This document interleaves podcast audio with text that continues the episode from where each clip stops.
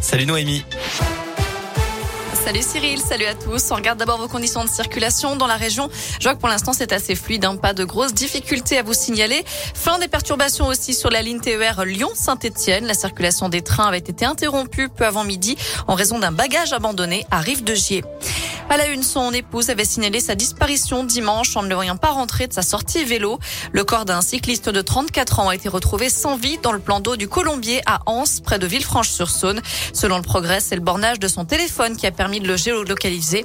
Une autopsie doit être réalisée pour comprendre les circonstances de son décès. Un vol de cuivre de grande ampleur le week-end dernier dans le Rouennais. 5 km de câbles ont été dérobés en 4 jours dans une entreprise de Parigny spécialisée dans la fibre optique. Selon le progrès, le préjudice s'élèverait à 100 000 euros minimum. Une enquête est en cours.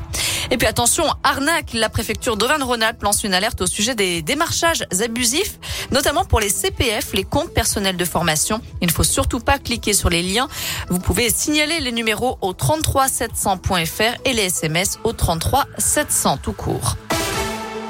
À moins d'un mois du premier tour de la présidentielle, Jean Lassalle est à deux doigts de jeter l'éponge. Il ne sait pas s'il sera encore candidat à l'élection ce soir. Il n'a pas été invité hier soir à l'émission politique La France face à la guerre. Il ne l'est pas non plus pour les deux prochains débats. Pour le député des Pyrénées-Atlantiques, je cite, La démocratie en France n'est plus qu'une légende. Cette élection n'a plus aucun sens. À l'étranger, Kiev passera sous couvre-feu pendant 36 heures à partir de ce soir. La capitale ukrainienne qui, qui est frappée par de nouveaux euh, bombardements ce matin qui ont fait au moins morts. Un aéroport du centre du pays a également été détruit par des frappes russes. Au 20e jour de guerre, la pression s'intensifie encore en Ukraine. Une nouvelle session de négociation doit débuter alors que la barre des 3 millions de réfugiés a été dépassée d'après l'ONU. Au moins 15 000 Ukrainiens, principalement des femmes et des enfants, ont pour l'instant été accueillis en France selon le gouvernement qui attend 10 fois plus, qui en attend dix fois plus dans les prochaines semaines. L'UNICEF estime même qu'un enfant est contraint de quitter le pays à chaque seconde. Et les conséquences économiques de cette guerre se font sentir chez nous. L'inflation en France poursuit son accélération, plus 0,8% en février.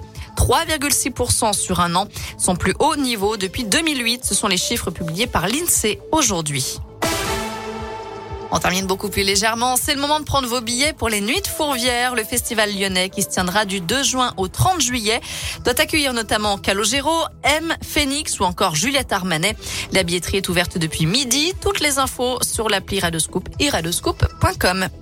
Voilà pour l'actu. Côté météo cet après-midi, bah, ça va rester encore bien gris malheureusement. Alternance de nuages et d'éclaircies. Les températures varient entre 14 et 16 degrés pour les maximales. On regarde un petit peu pour demain matin. A priori, on va se réveiller sous le soleil. Et ça, c'est une bonne nouvelle avec des températures qui grimperont jusqu'à 20 degrés l'après-midi. Merci Noémie. À tout à l'heure. On profite